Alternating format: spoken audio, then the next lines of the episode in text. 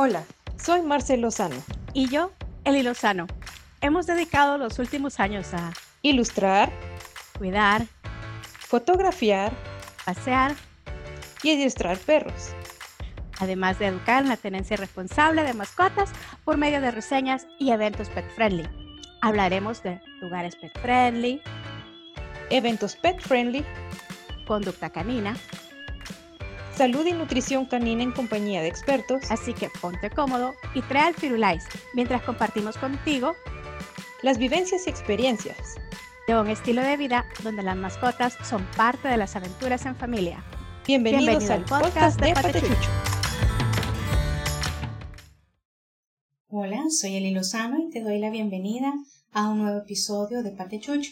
En episodios anteriores hablamos acerca de recibir un perro en casa, pero ¿qué pasa cuando nos toca despedirnos? A diario me llegan muchos casos, por lo que me gustaría que conversemos acerca de cómo se maneja la ausencia de los perritos que ya partieron.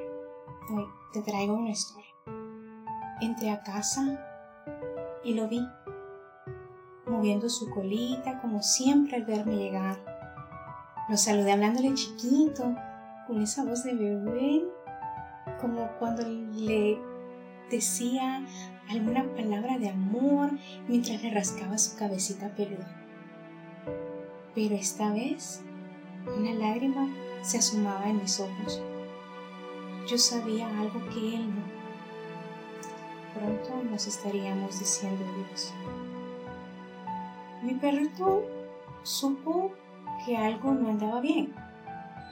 Mi tristeza era obvia para él, así que empezó a apoyarse en mí, calladito, solo para hacerme saber que sin importar el motivo de mi tristeza, Él estaba allí para apoyarme.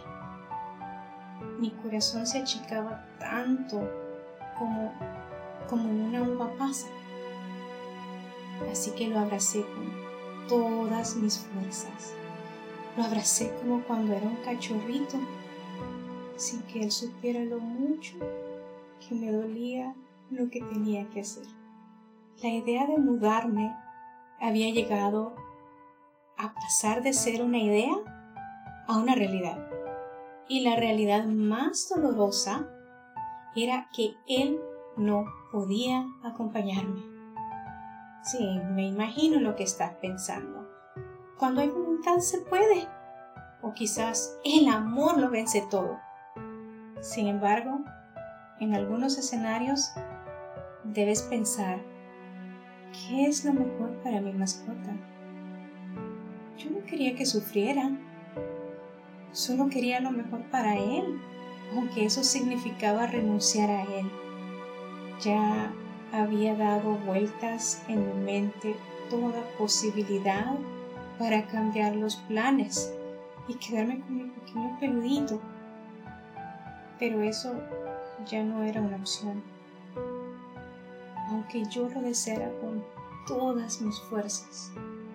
Creo que muchos de nosotros hemos tenido que despedirnos de ese pedacito de familia, ya sea por mudanza, enfermedad, el final de su vida.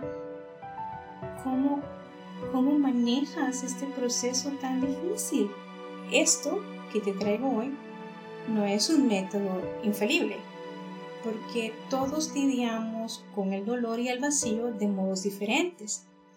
Sin embargo, si un amigo tuyo o tú mismo estás pasando por esto, espero poder ayudarte al menos un poco con estos consejos que una vez me ayudaron. Antes de despedirte, puedes hacer lo siguiente.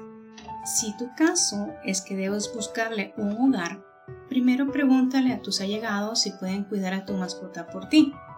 Si nadie cercano puede, entonces pídeles que corran la voz. Posiblemente conozcan a alguien que sea un buen candidato. Al encontrar un candidato, conócelo y visita su casa.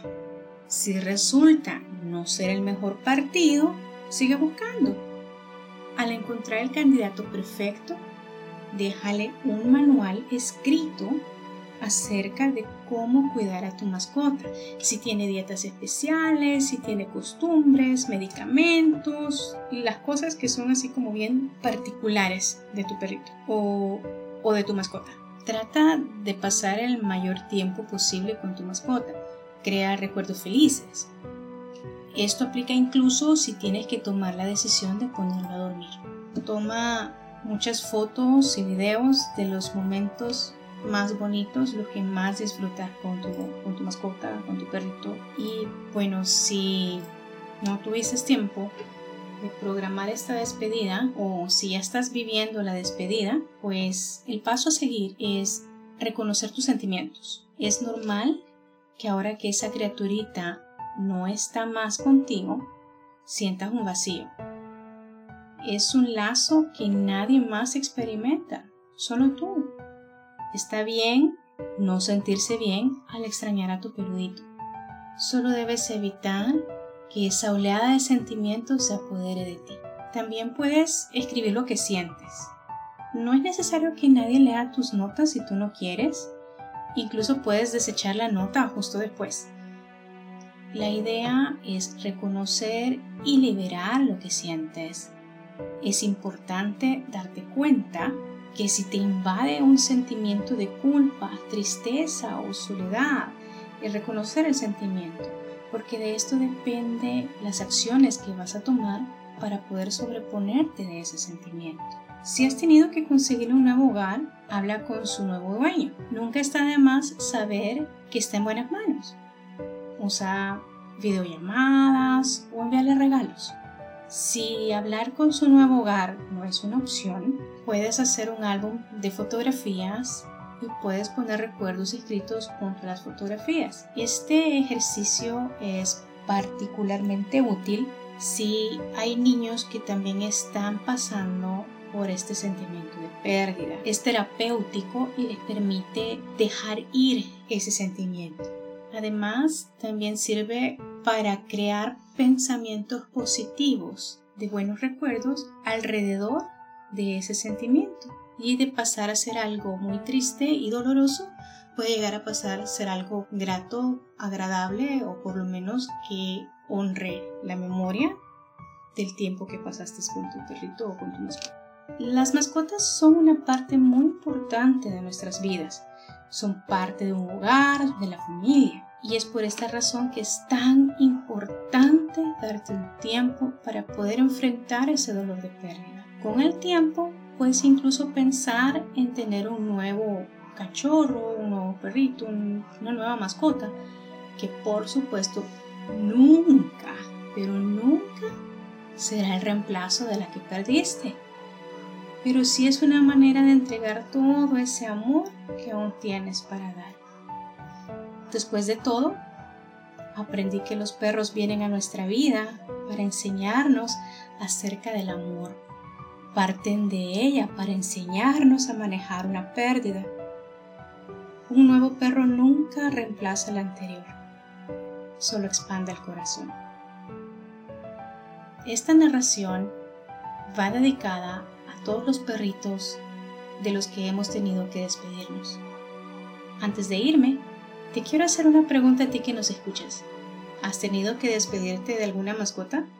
¿Cómo manejaste esa pérdida? ¿Cuál crees tú que es la mejor manera de manejarlo? Déjame tus comentarios, puedes enviarme una nota de voz a través de Anchor FM barra quepatechucho o puedes dejarme un comentario en quepatechucho.com o en las redes sociales. Si aún no nos sigues, estamos disponibles en Twitter, Pinterest, Facebook e Instagram como arroba quepatechucho. Un abrazo, los quiero mucho, cuídense mucho. Hasta aquí el episodio de hoy. Espero que hayas aprendido con nosotros, pero sobre todo que lo hayas disfrutado. Ve y consiente a tu perrito, pero antes dale like, comenta y suscríbete a Mascotas Patechucho para más episodios como este.